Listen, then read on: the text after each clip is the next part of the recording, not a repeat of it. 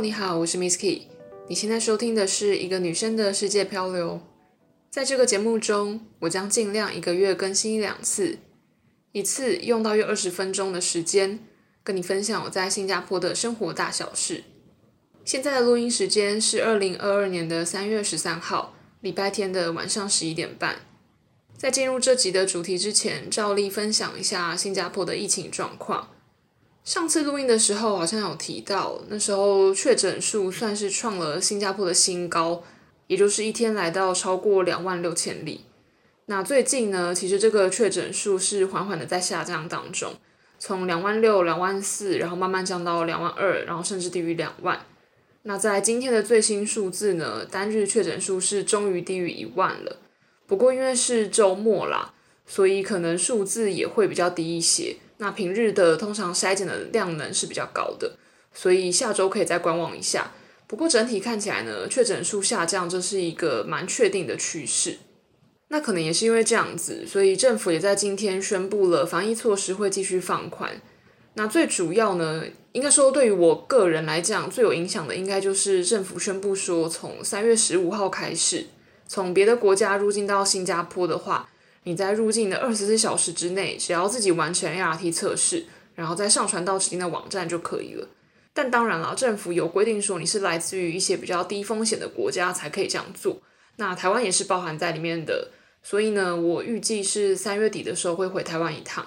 到时候飞回新加坡的时候呢，也就不用再跑去做官方要求的这个 ART 测试了，只要从机场然后回到家之后。自己去做这个快筛就可以了。另外，就像刚讲的，我三月底没有意外的话会回台湾一趟，然后希望可以在台湾待个七周到八周，大概就是两个月的时间啦。然后这七八周之内呢，就是会用 work from home 搭配着自己的一些特休假，就还是不能断了新加坡这边要工作的一些事情了。但当然也会给自己一点时间好好休息。希望说，在台北的家可以陪家人跟陪朋友之外，也可以用一点时间去岛内进行一些小旅行。我自己是希望说，可以去台南或嘉义，可能待个一个礼拜，然后另外可能再用大概一周的时间去马祖吧。但行程也还没有确定好了，还是会看一下到时候的情况再决定。再来呢，最近有收到一个听众的来信，就来念一下他的来信内容。这个寄件者叫做 Janice，他说：“Misky 你好，我是一个女生的世界漂流 Podcast 忠实听众。刚开始听这个 Podcast 是被美国打工系列打到，后来被这温和平静的声音吸引，越听越上瘾，每一集都已经听完了，而且特别喜欢的集数还会一直重复收听。我因为之前工作的关系，有机会可以到处环游世界，但碍于每每到达目的地下班后都已经累得要命。”所以很多时候几乎都只能待在旅馆休息。现在听着 Misky 的介绍，弥补当时没有出去看看的遗憾。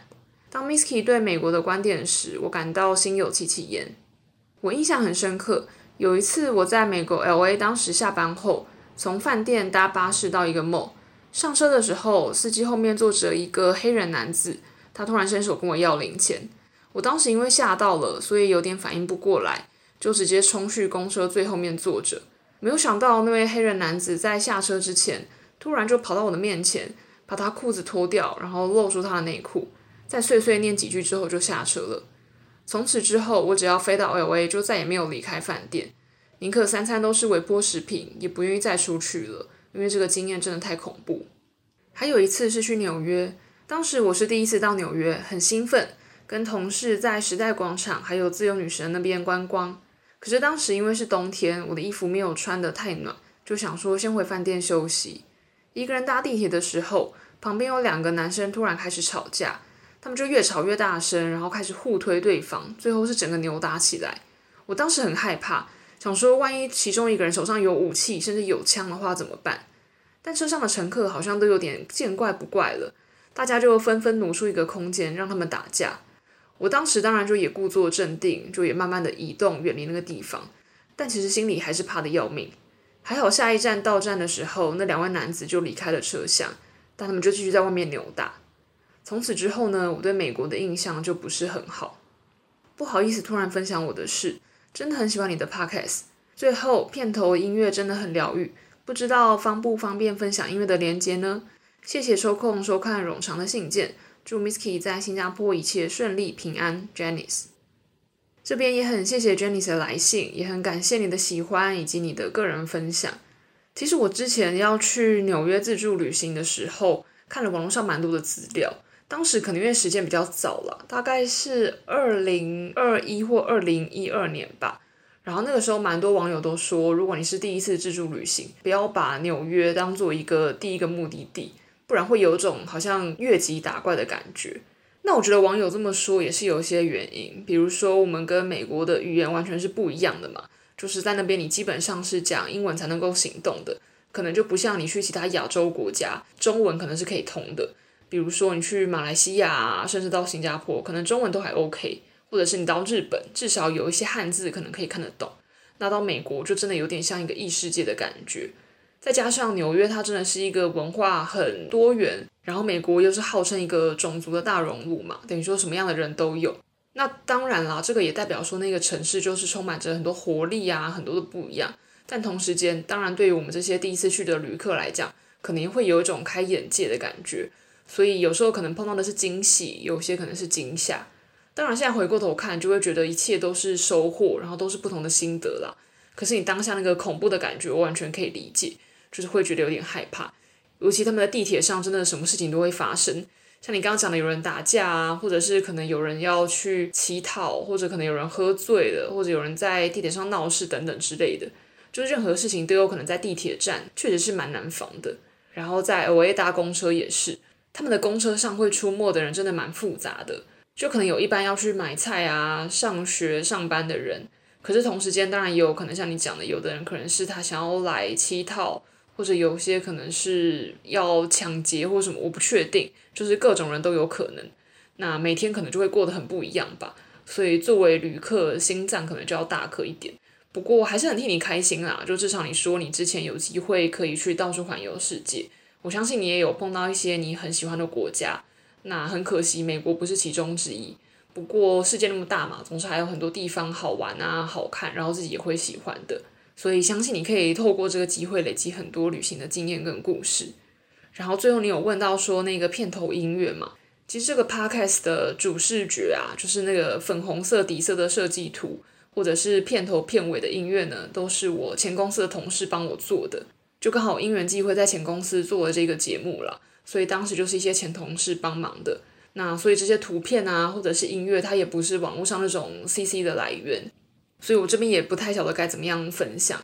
但总之刚好也趁这个机会再次感谢帮我制作这一个封面图片还有音乐的两位前同事。那希望这样子有回答你的问题。然后其他听众，如果你有任何的心得啊，或者任何旅行故事想要分享，也欢迎你可以写信给我，email 是 travelmisky@gmail.com。那如果你觉得写信麻烦的话，也可以直接到 Apple Podcast 可以评分写心得。或者是 Spotify 现在每一集里面有一个可以留言问问题的功能，可以试试看。讲完了疫情，再来就进入正题，就是这一集想要聊的新加坡的经济，以及新加坡的一些薪资还有房价的问题。那其实会想要聊这个主题呢，是因为我从搬到新加坡来之后，就一直想要用一种更在地的角度来分享我自己在新加坡生活的一些观察还有感受。那尤其前几集比较聊的都是吃喝玩乐的主题，这集就想说可以来做点不一样的，可能听起来会有点硬，有点无聊，但其实这个也是我自己一直以来比较有兴趣的主题。在讲新加坡有不有钱之前，可以先提一个大家可能比较熟悉的名词，叫做亚洲四小龙。应该以前在学校上地理课或历史课的时候都有提过这个词吧。这个亚洲四小龙，它指的就是在一九六零年代到九零年代这个期间，在亚洲四个迅速发展的国家或地区，那分别有韩国、台湾、香港跟新加坡。那现在看新闻呢，你可能会发现说，这四个地方其实各有各的问题。不过在当时，因为这个亚洲四小龙它是纯指经济发展的部分嘛，所以一些社会啊或者当地政治的问题，可能就不会在这个主题里面。不过，当然，你现在看下来就会发现说，像韩国，他们虽然经济发展很迅速，但也导致一个问题，就是他们有所谓的财阀治国的问题。像有网友就讲啊，他就说一个韩国人一生躲不掉三件事情，分别有死亡、纳税还有三星，所以你就知道三星这个大企业对韩国的影响有多大。根据维基百科的资料，在二零一零年的时候，光是三星一家集团的销售额就占到韩国总 GDP 的二十二帕。如果计算主体变成韩国的十大财团，那甚至占到了韩国总 GDP 的八十五帕。所以你就知道这个财团对于韩国整体经济的影响有多大了。再加上韩国还有学历至上、高房价的一些问题，所以也有很多人用“地狱朝鲜”来称呼南韩。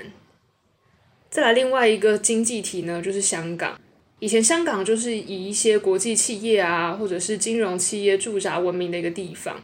但随着香港的一国两制走入一个末期的感觉，所以香港当地当然也是面对着一些不同的挑战。再回到我们自己的家乡台湾，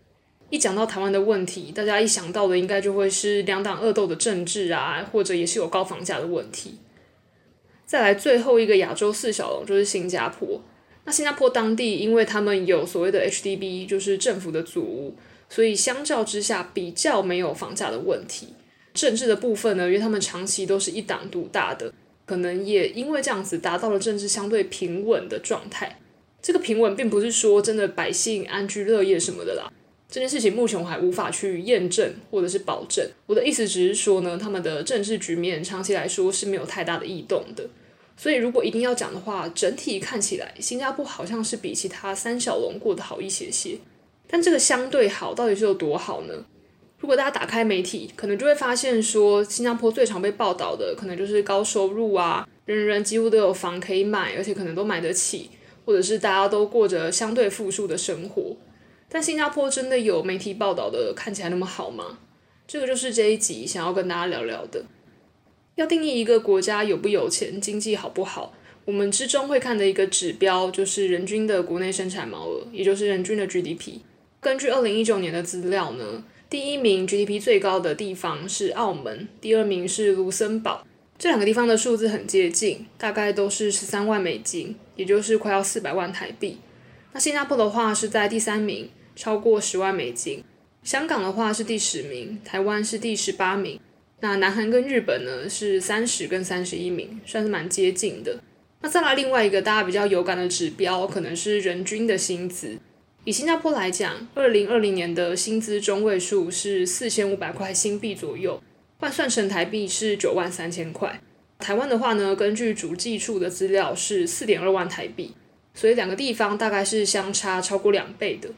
但其实一旦你走在新加坡的路上，就会看到很多餐厅或者是超市，他们的店面就会张贴一些真人启事。我其实也是因为这样子，才发现餐饮业、服务业跟其他新加坡相对来说比较富庶的行业，比如说金融业、资讯业。这两种产业的收入差距真的差得非常非常高。那这个我在下面几段会细聊。这边我想要先聊聊新加坡在经济方面的阶级制，也就是签证。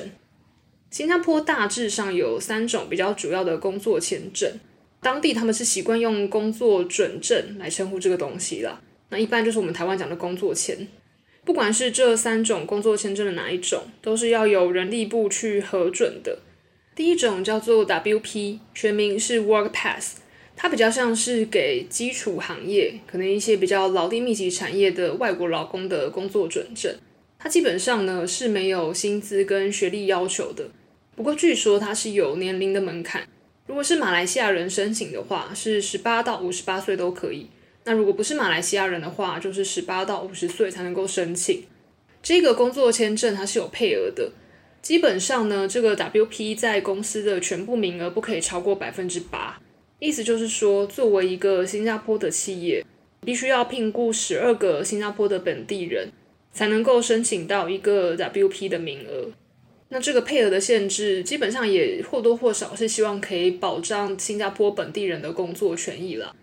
不过这个是因行业而异的，所以像刚刚讲的八趴，它是一个基本。但可能在一些当地人比较不愿意去做，或者比较难找到当地人的某一些行业，他可能就会允许比较高比例的外国人去拿这个 WP 来工作。然后，如果是拿这个 WP 来工作的人呢，是没有办法直接申请新加坡永久居民的身份的。所谓的永久居民呢，基本上他当然就是会比我们这些拿工作签的人有多一点的权益跟保障。比较小的福利可能是他在当地的一些机构，比如说图书馆啊，或者是美术馆之类的，他或许可以因为这样的永久居民身份去买到比较便宜的门票，或者是申请到借书证。那比较大的影响可能就是他们可以在当地有条件的去购买到新加坡本地的房子。不过这集比较不会去比较所谓拿工作签的人跟永久居民的差别啦，而且反正从字面上大概也知道他们的差别了。因为拿工作签的，很显然这个国家就是把你当成来工作的人嘛。永久居民的话呢，他至少还掺杂着所谓的居民，代表他稍微有把你视为本地人的一个环节。所以当然两边可以享有的一些生活条件啊，或者一些福利，当然会不太一样。再来第二种签证，它叫做 SP，全名是 S Pass，但这个 S 好像也不是什么特别的意思。这个 SP 呢，它是第二种的工作签证，基本上它就是给那种中高技术水平的员工的工作签证。要申请到这一种工作签证，它是有薪资门槛的，目前的最低月薪要求是两千五百块新币，不过在今年九月，政府就宣告说会提高到三千块。而且公司也是有配额的，基本上在一家公司里面，拿 SP 的人不可以超过全部员工的十三趴，那有些行业可能是可以来到二十趴。不过根据新闻啊，新加坡也是有预计要降低这个配额，也就是说呢，他们是希望可以保障新加坡本地人的工作机会的，所以他们预计到了明年甚至后年，这个配额会逐渐的去下调，可能从原本的二十趴慢慢调到十八趴、十五趴之类的。那另外呢，公司也会需要帮拿这个 SP 的员工缴纳一个所谓的人头税，所以通常啊，一般的中小企业可能也比较难申请到这个签证。一方面是因为要负担额外的费用嘛，另外一方面呢是刚刚讲那个二十趴的比例，等于说你要先聘请到五个新加坡人，你才能够对应到申请一个 SP 的名额。那刚刚讲的 WP 跟 SP，就我自己的观察，比较像是蓝领跟白领的差别。WP 比较像是我们常见到的一些建筑工人啊，或者是一些劳力比较密集的产业的员工，他们会拿的签证。再来第三种叫做 EP，它的全名是 Employment Pass，基本上呢，它就是等级最高的工作签证。目前来说，EP 的最低的月薪门槛是四千五百块新币。金融行业的话，要求是更高的，必须到达五千块新币才可以申请到这种签证。根据目前政府的最新宣布呢，在今年九月，预计会把这个 EP 的申请门槛从四千五百块提高到五千块。金融行业的话就更高了，原本是五千块，然后提高到五千五百块。基本上呢，这种签证它的有效期限就是两年。EP 的话，它是没有特别受到配额限制的。那这三种签证到底差在哪里呢？第一个就是配额，像刚刚讲的 WP 跟 SP，对于企业来讲是有固定配额的。第二个，对于我们员工来讲有差异的就是薪资的门槛，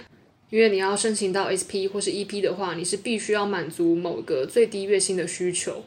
再来第三个就是学历，像要申请到 EP 的话，你就必须要有至少大学的学历。再来第四个，也是对于我们员工来讲影响比较大的，就是你能不能够直接去申请新加坡的 PR。当然，这个你的申请不一定会通过，但是至少最基本的就是你能不能够去申请。那目前的话是拿 SP 跟 EP 才可以去申请，如果你是 WP 的话，就是没有办法直接去申请 PR 的。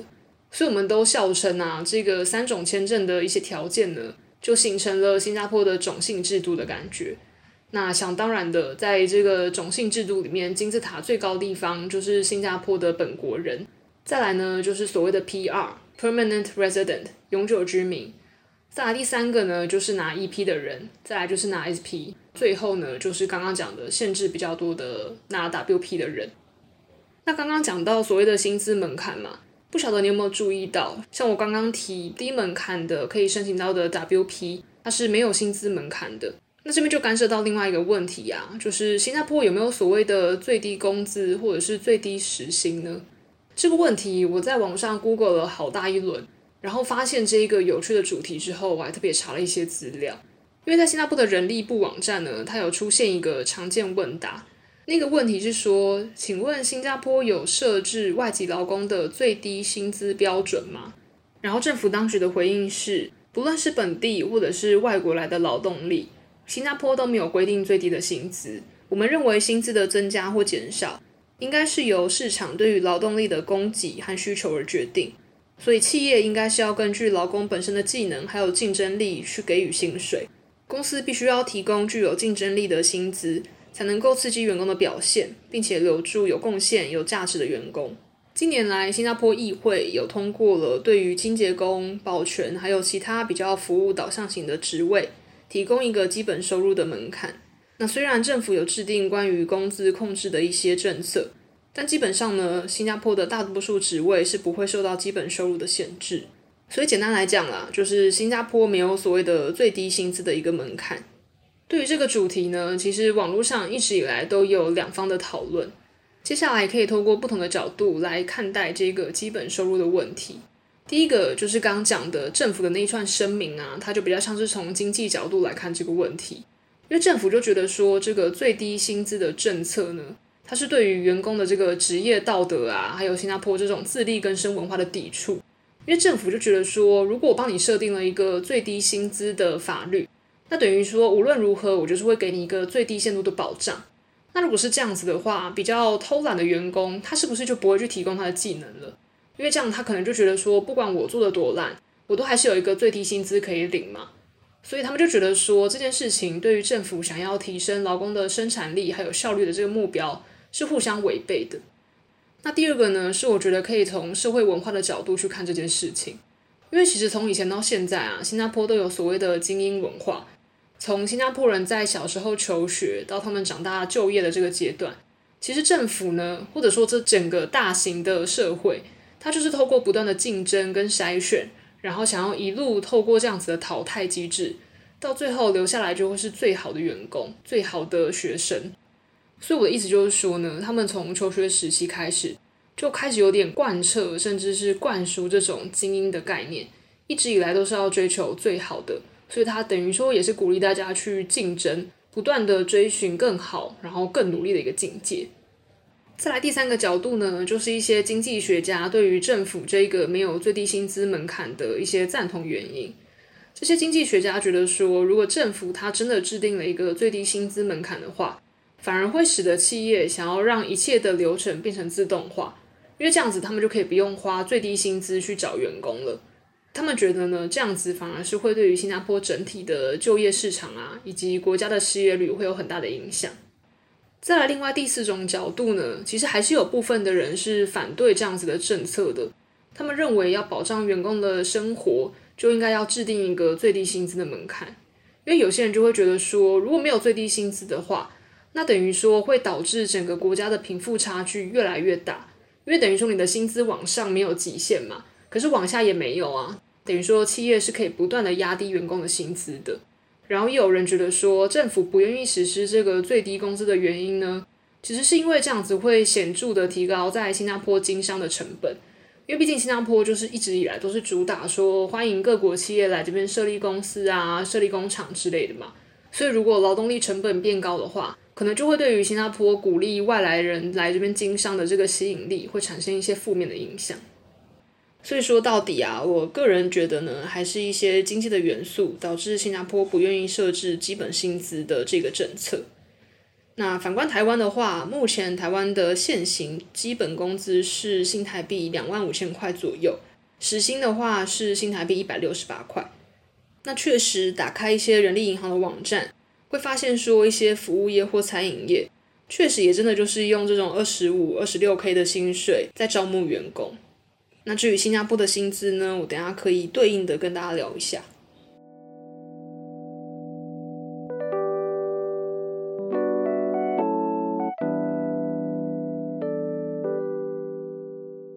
Hello，大家，现在是中场休息时间，要来插播一段工商服务。感谢本集节目的赞助商 Surfshark VPN。先来介绍一下什么是 VPN。VPN 的运作原理呢，大致上就是会把你的网络连线给加密，这代表你用了 VPN 之后，比较可以隐藏自己的行踪，在网络上就可以享有比较多的资讯安全。另外的好处是，你还可以透过 VPN 切换到不同国家或地区的 IP，进而造访那些会根据 IP 而显示不同内容的网站。举例来说，像我现在是在新加坡工作，然后是在网络业担任产品经理。那我平常的工作内容就是要处理各种网站或 App 使用上的问题，或者让网站变得更好用。那我最近接手到一个网站的专案，这个网站其中有一个特点是，当用户点选到我们网站的某一个链接之后，我们就会根据用户所在的 IP 还有它的位置，把它导去对应的国家的网站。比如说，它侦测到用户的 IP 来自新加坡，那就会把用户导到新加坡版的网站。那如果发现用户是来自台湾，就会导去台湾版的中文网站。但我要怎么样测试我们的导流有没有成功呢？因为毕竟我人在新加坡嘛，租屋处用的网络当然也是新加坡的电信公司的，所以 IP 也会是新加坡。那这个时候就是 VPN 可以派上用场的时候了。我可以透过 VPN 切换到其他国家，就可以测试我们网站这个转导的功能是不是有成功。那介绍完功能之后，最后分享一些优惠资讯。我会把优惠网址还有折扣码放到资讯栏，你只要在 Surfshark 这个网站输入优惠码 Travel Misskey，订阅两年的方案，就可以享有一七折，还有三个月的免费折扣。这边直接帮大家试算一下，两年的方案大概是三百五十块美金，三百五十块美金打一七折之后大概是六十块美金，那六十块美金大概就是台币一六八零，所以等于说你一六八零可以用上两年，另外再加上三个月的免费折扣。所以等于说，一六八零台币，你可以用上二十七个月，一个月只要六十二块台币。有需要的人可以参考看看这个折扣方案喽。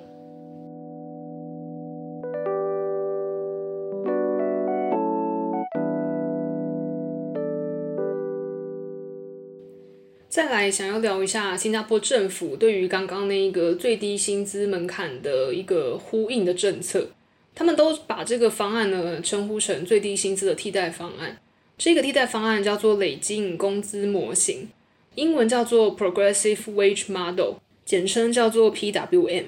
那这个 PWM 的政策呢，它基本上只适用于新加坡三种产业的工人，分别是清洁、安全还有景观。而且呢，这个政策它是不适用于非新加坡本地人的。意思就是说，如果你是外国人的话，还是不会适用这样子的一个最低薪资门槛啦。所以这个东西到底可以影响到多少人呢？也是一个未知数。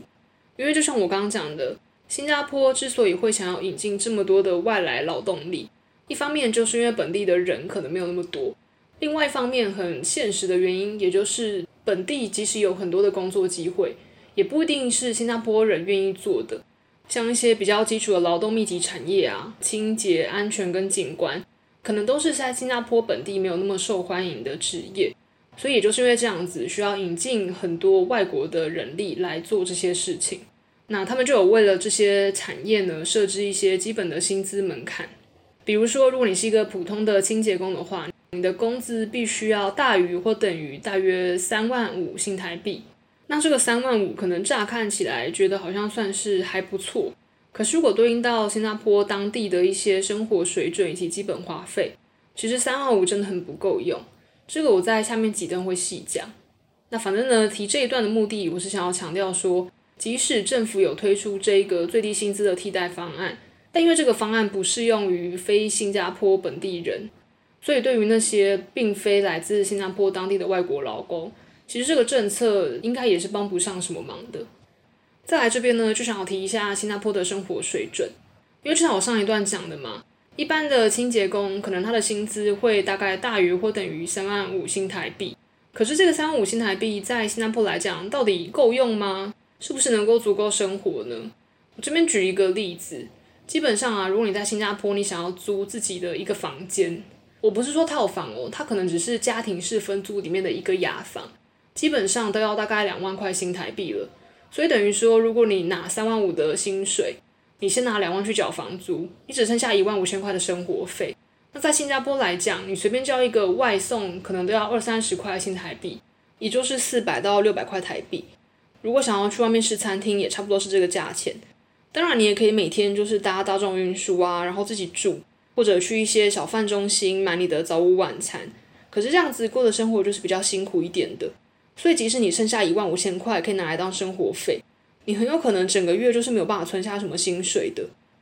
所以说，如果拿三万五千块在新加坡工作的话，生活一定超级超级辛苦。另外，新加坡也有经济学者，他对于家庭预算去做了一个研究。他的研究结果发现说，如果是一个有爸爸妈妈还有两个青少年的四口之家的话，一个月至少需要十八万的台币才能够维持他们的基本生活水平。可是呢，他就发现说，在新加坡有大概三十 percent 的家庭是没有办法满足这样子的十八万的门槛的。所以其实整体来看呢，新加坡看起来虽然是负数，但可能还是有蛮多人的生活水准是不如预期的。最后聊到经济的话呢，就不得不提最前面讲的房价的问题。整体来讲啊，如果我们要以前面亚洲四小龙当一个主体的话，台湾、南韩、香港，很显然的都碰到房价的问题。那相较之下，新加坡是没有这么严重的，因为新加坡在刚开始的时候，政府就有引进这个 HDB 的政策，所以新加坡大概有八十趴的当地人都是可以住在政府的这个公宅里面的，也就是说，他们可以透过相对比较低的成本取得他们的住宅，那经济问题可能就解决了一半吧。新加坡大致上有分成两种房子。一个叫做 HDB，你就把它想象成像是台湾的社会公宅，那新加坡是叫它政府组屋。然后另外一种呢，它叫做 Condo，意思就是私人的公寓，就比较像是台湾那种社区大楼啦，可能就是有好几栋连在一起的房子啊，然后会有健身房、游泳池那种，看起来比较漂亮、比较高级的私人住宅。那在新加坡就是叫做 Condo。基本上呢，在新加坡，如果你想要买到 HDB 的话，你的成本是比买私人公寓还要便宜七十趴的，也就是说，如果你想要买 condo 的话，你把这个 condo 的价钱打三折，就是你可以买得到社会住宅的价钱。根据统计的资料呢，在新加坡，如果你要买到一千平方英尺的房子的话，这边说的一千平方英尺换算下来大概是二十八平，二十八平的 HDB 大概要花费五十万新币，也就是台币一千零三十五万。所以平均起来一平大概是三十七万。那买 condo 的话呢，中位数的价钱大概是一百五十万新币，也就是台币三千一百万。那如果三千一百万台币买二十八坪的房子的话，平均起来一平要超过一百一十万。但这边讲的这个二十八坪，它都是实坪哦，实在的实，意思就是说你付钱买这个二十八坪，你就真的会用到二十八坪的空间，它不是说全幢，它就是你实际上的使用面积。那这样子相较之下呢，因为台湾还有所谓的公社嘛，所以在台湾你等于说你必须要买全幢四十平的房子，然后乘上零点七之后，你才会得到这个二十八平的使用面积。